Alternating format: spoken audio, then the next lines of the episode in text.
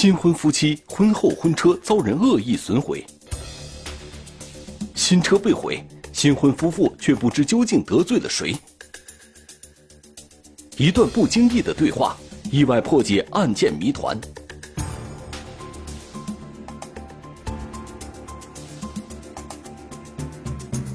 被毁的婚车，天网栏目即将播出。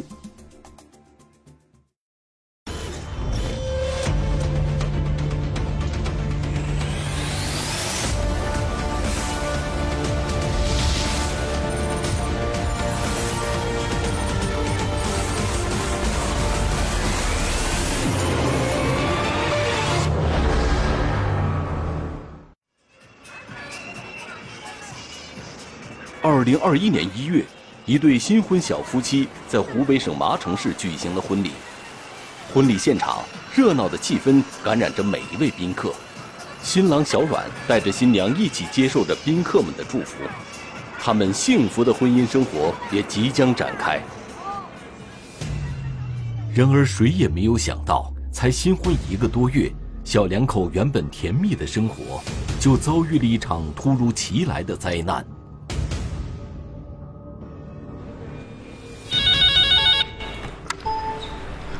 喂，你好，这里是麻城幺幺零，有什么事报警？二零二一年二月十五日凌晨，湖北省麻城市公安局幺幺零指挥中心突然接到了新郎小阮家打来的报警电话。当时接警的时候是二月十五号凌晨两点两点多，我们接完警之后，我们就立马就是出警，赶到现场。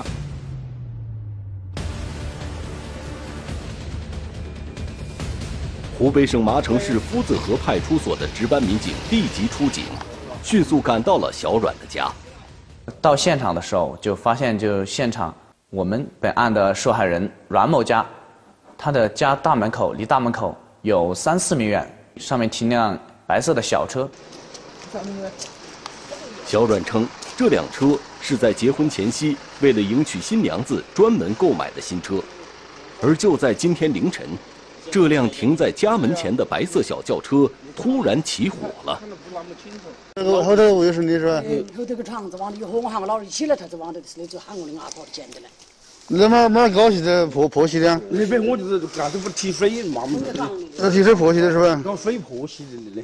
车辆被烧，它是在那个主驾驶位一侧、外侧，以及它那个后尾箱，在以及底部，然后车内部。就靠主驾驶位一侧那个座位，车内没，就是没有被明显被烧的痕迹。起初，民警认为一般车辆突然着火，很有可能是车辆自燃导致的。如果是车辆故障自燃，那么火应该是由汽车内部向外燃烧。但这辆车着火点似乎有些蹊跷。当时我们就有一个疑心，他这个车辆为什么平白无故？它是外部着火，一般车内着火，那个车子自燃不是都是车内着火吗？我们当时就有一个怀疑。民警在对车辆四周进行勘查后，并没有发现车辆四周存放有易燃物，这使轿车的起火原因更加蹊跷。就在这时，小阮的一句话引起了警方的注意。有人，有人放的火啊！人放的火啊！嗯，可有。打电话的有。原来就在几天前，小阮为了看守新车，专门在车停放的位置安装了监控摄像头。哪有监控？那里啊，就找两两点的。两点的是监控。你看监控什么了？在案发当晚将火扑灭后。小阮也觉得这把火烧得蹊跷，于是他回放了监控录像。看到这个情况之后，我们迅速就是回找被害人来调取这个监控，来查这个案件的起这个车辆被烧的起因。监控中显示，二月十五日凌晨，就在小阮停放在自家门口前的车辆起火之前，一个黑色的身影。出现在了小阮的汽车旁边。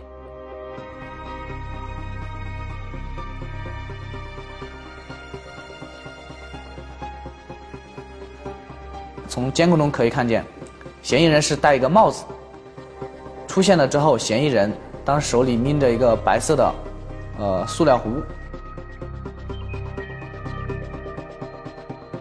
黑色身影在对车辆四周情况进行观察之后，将带来的液体抛洒在了车辆驾驶座一侧的前轮和后轮上，一直沿着主驾驶位一侧到车尾部分，一直这样晃了一圈。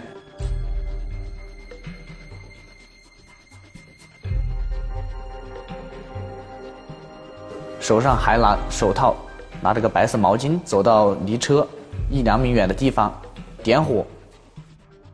点火之后，那个火球丢到那个车子下面，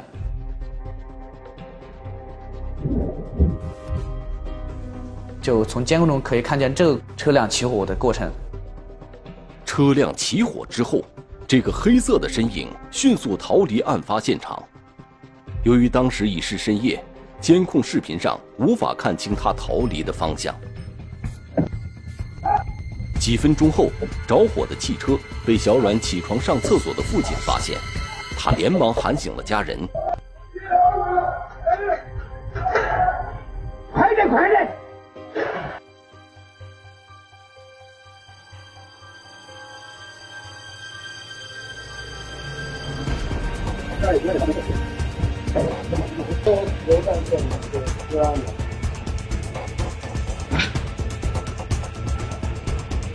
哪哪头啊？呃，对对，好的好的。我们就当场可以基本上可以确定，这个是这个车辆被烧是个案件。在看到监控中犯罪嫌疑人作案的过程后，派出所出警民警立即将情况上报到麻城市公安局刑事侦查大队。由于此时正值深夜。光线条件不利于现勘民警进行勘验，派出所民警只得将案发现场进行保护，待天亮之后再进行勘验。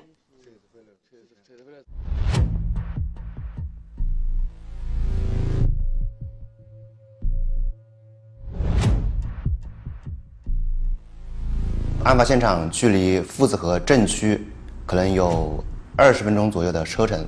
他那个村落是属于比较偏僻的，村里只有一二十、一二十户人，也就是说，它的面比较小。二月十五日上午，湖北省麻城市公安局刑事侦查大队的民警赶到小阮家，对当天凌晨发生的案件进行现场勘查。我们去了以后，首先对那个中心现场进行了一个勘查，对车子进行一个前期的检验。发现这个车子，它一侧就是驾驶侧这一块焚是呃红黑的比较严重，而另外一侧右侧是完好无损的，燃烧痕迹判断是多处起火。除此以外，在车辆周围，民警还发现了大量的足迹。在排除掉事主一家人灭火时留下的足迹以后，一些可疑足迹引起了民警的注意。车子旁边的那个足迹和那些朝向来分析，应该是被害人对这一个一这一带的区域是比较了解的，对他的车子周围的情况都是比较熟悉的。在被烧汽车临近的道路旁边，现勘民警还找到了一小块燃烧过的毛巾碎片。毛巾是半截已经烧烧毁了，还有一半留着。这我们判断应该是嫌疑人用来，呃，引燃物。除此以外，在道路旁的一处草丛里，民警还发现了一个严重烧毁的白色塑料壶残骸。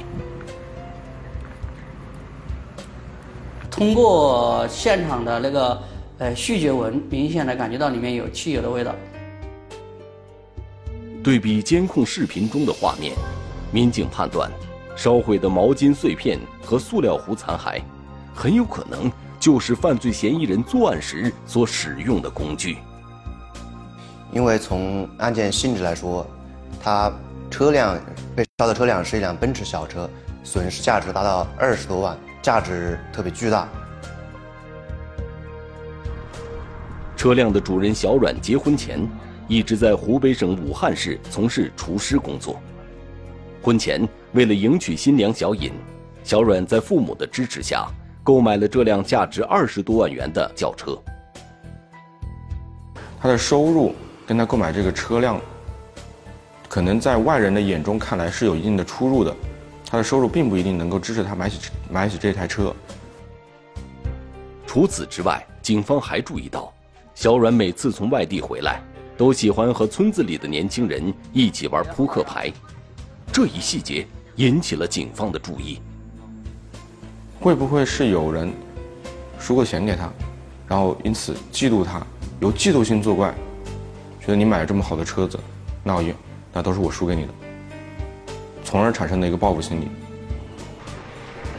可是就在民警在村里进行了走访排查之后，民警却发现这种可能性非常小。他们弯了。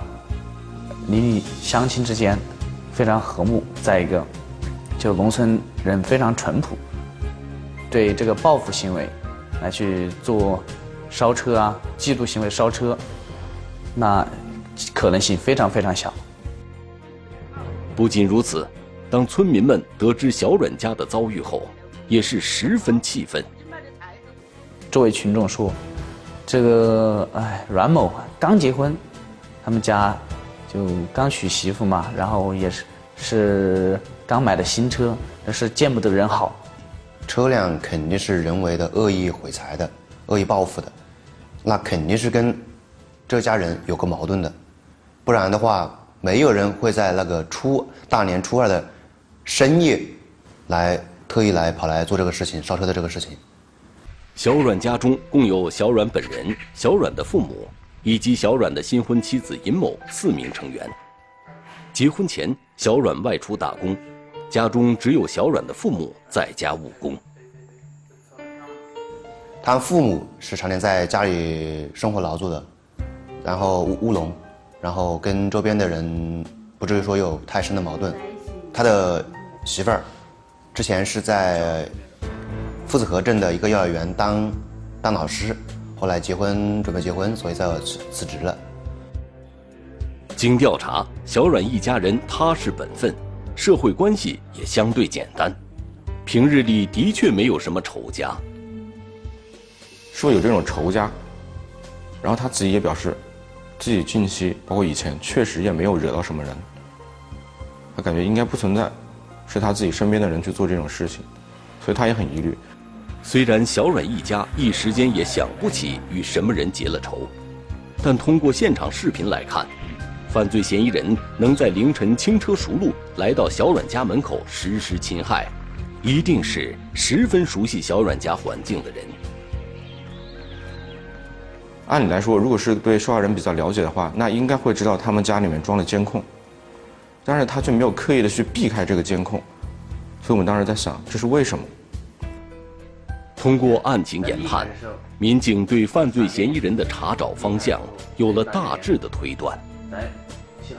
就是考虑到有一个情况，就是我可能跟你有交集，但我来你家的次数不够多，我并不知道你家里装了监控。那么，这个对小阮家环境既熟悉又陌生的犯罪嫌疑人会是谁呢？在民警对小阮周边关系人继续进行询问的同时。对案发现场提取到的汽油桶及汽油来源的调查也正在推进。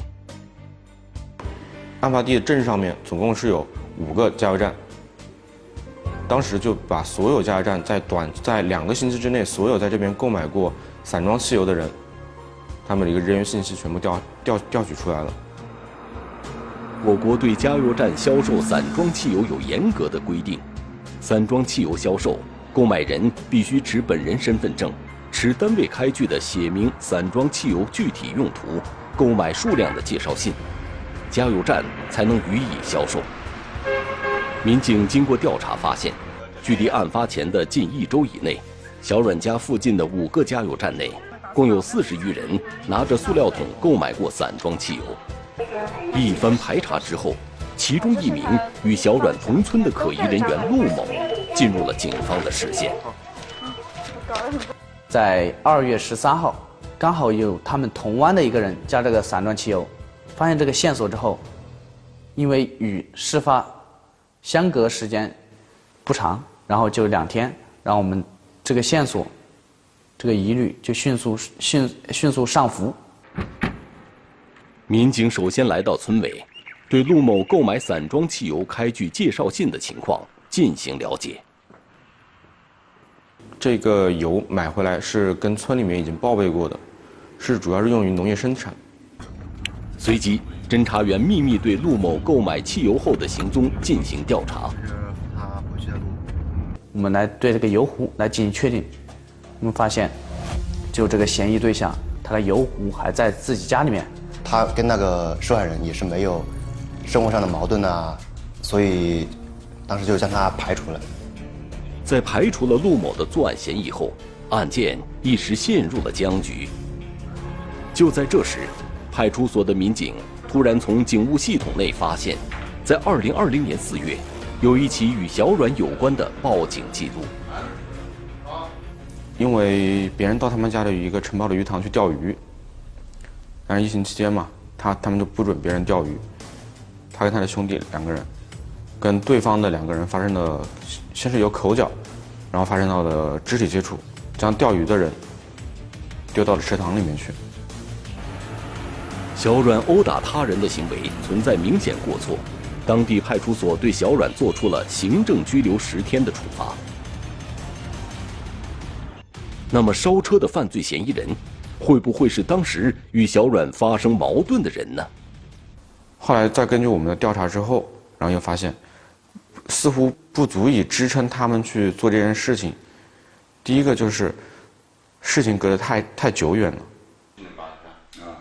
除此以外，在对纠纷当事人进行调查时，发现他们并不具备作案时间。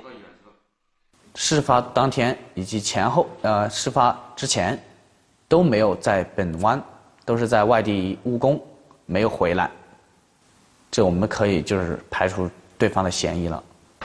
唯一与小阮有矛盾纠纷的人嫌疑也被排除。就在案件即将陷入僵局时，负责视频侦查的民警突然有了一个重大发现。在他的监控的中中间段，我们发现了有一辆车子倒车停车的一个灯光闪烁的情况。就在犯罪嫌疑人出现在监控画面的前几分钟。画面的右上角出现了两束灯光。阮某车辆被烧之前两分钟的时候，灯光是两束直线的灯光从那个墙面，呃，晃过。民警判断这两束灯光应该是汽车大灯的灯光，画面中可以清晰的看到汽车踩刹车时发出的红色灯光。就在汽车大灯熄灭后几分钟。犯罪嫌疑人便出现在了监控画面中。在犯罪嫌疑人作案离开现场后，民警同样也发现了相同的灯光闪过。不可能那么巧，那个灯光就，呃，这么准时的，在案发前两分钟出现，案发之后两分钟又出现。民警立即调取了这个时间段沿途所有的监控视频，果不其然。在村委会门口的监控视频内，民警再次发现一个灯光一闪而过。当时因为那个视频条件太差了，完全无法判断这个车辆的一个车型、车车型、车辆颜色，甚至连它是小轿车还是 SUV，我们都无法判断。尽管无法辨别出车辆的具体型号，但通过视频画面可以肯定，这辆车从村委会门口经过之后驶出了村子。民警继续对该车辆进行视频追踪，终于再次捕捉到了这辆汽车的踪迹。在酒店，通过酒店的监控，我们第一次确定了这个车辆的一个车型以及颜色，应该是一辆黑色的小轿车。在确定黑色嫌疑小轿车的外观后。民警立即调取了夫子河镇路段的所有卡口监控，对这辆车的轨迹继续进行视频追踪。然而，在接下来的调查中，再也没有发现这辆黑色小轿车的踪迹。这让专案组所有民警都十分沮丧。大家其实心里面虽然都不说，但是我感觉到大家心里面都是产生了一点很绝望的一种感觉，因为好像案子已经办不下去了，这个路好好像就绝掉了。案子进展不下去，究竟是之前的侦查方向出了问题，还是有什么关键的信息被遗漏了呢？就在此时，案发日期引起了民警的警觉。案发时间是二零二一年二月十五日凌晨，而二月十五日的前一天是二月十四日，犯罪嫌疑人挑选这样的日子实施报复，究竟是巧合，还是别有用心呢？我们就是当时对那个被害人这边有个怀疑，怀疑这个被害人是不是呃有什么难言之隐，或者说有什么向我们隐瞒的，他。不好说，或者说牵扯比较大，我们心里也是有一些疑虑。为了解开心中的疑虑，民警决定对小阮夫妻俩再进行一次询问。这一次，民警把询问的重点放在了小阮的新婚妻子小尹的身上。还有一位。晚上，经过一番交流后，小尹的一席话给民警提供了新的线索。不存在与他人有情感纠纷的问题，但是他在无意中提起的一句话引起了我们极大的注意，因为他当时就在很无意的期间说了一句：“我结婚之前好像跟人有矛盾。”据了解，新娘小尹结婚前在一所私人幼儿园担任幼儿老师，由于能力突出，很快便受到幼儿园园长王某祥的器重。然而，小尹口中这个有矛盾的人。不是别人，正是这个幼儿园的园长王某祥。就是园长对这个尹某受害人的妻子非常器重，一直是想把她当做接班人来培养。但是小尹在与小阮结婚前夕，他却向园长提出了辞职。受害人的妻子发现自己怀孕了，那为了说更好能够安能够安心的养胎以及准备结婚的事情。所以她跟她老公商量之后，跟受害人商量之后，决定先放弃派，放弃在幼儿园的一个工作，安心在家养胎。所以他们当时就一起去找园长离职。小尹突然提出离职的事情，让王某祥很不高兴。王某祥拒绝了小尹的离职申请。再三考虑后，尹某在小阮的陪同下，再次来到幼儿园。向王某祥提出离职请求。第二次呢，就是由受害人驾驶着他被焚烧的那辆奔驰车，带着受害人的妻子一同前往。在他们一起跟园长去说这个事情的时候呢，园长仍然是心里面是不乐意的。虽然最后他们，最后尽管园长不乐意，这个受害人的妻子尹某还是强行离职了。在了解到这一情况之后，民警立即对园长王某祥展开了调查。王某祥，一九六九年出生，湖北省麻城市夫子河镇人。就在民警对王某祥进行暗中调查的时候，民警发现，王某祥名下刚好有一辆黑色轿车。与此同时，负责视频追踪嫌疑车辆的民警也反馈回消息，经过仔细排查，终于在一处道路卡口抓拍中。看清了嫌疑车辆的车牌，这辆车正是幼儿园园长王某祥的车。王某祥的作案嫌疑急剧上升，警方决定将其列为本案头号犯罪嫌疑人。民警将王某祥抓捕归案。你叫什么？王生祥。嗯，今天把你带过来，晓得怎么干？晓得。怎么干？扫车。烧车的事是吧？据犯罪嫌疑人王某祥供述，他作案的两天前，小阮陪同妻子小尹一起到他家中给他拜年。然后他在拜年的时候看到受害人妻子因为怀孕，他认为穿的比较邋遢，他认为你跟的你跟他一起之后，并没有过上更好的日子，还把幼儿园这摊子的事全部甩给了我，因此他就感觉非常的气愤。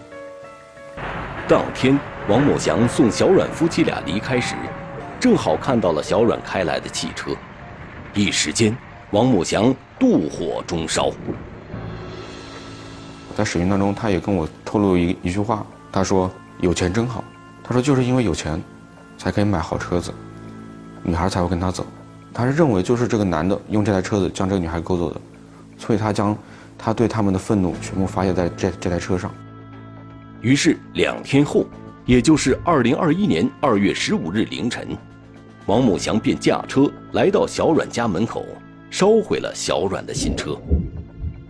你的压力你要合理的宣泄，不管是别人给你的压力，还是你自己，啊，生活所自己承受的压力，你都要找个合理的渠道，不能触犯法律，一失足成千古恨。目前，王某祥因涉嫌损害公司财物罪，被湖北省麻城市人民检察院起诉至湖北省麻城市人民法院。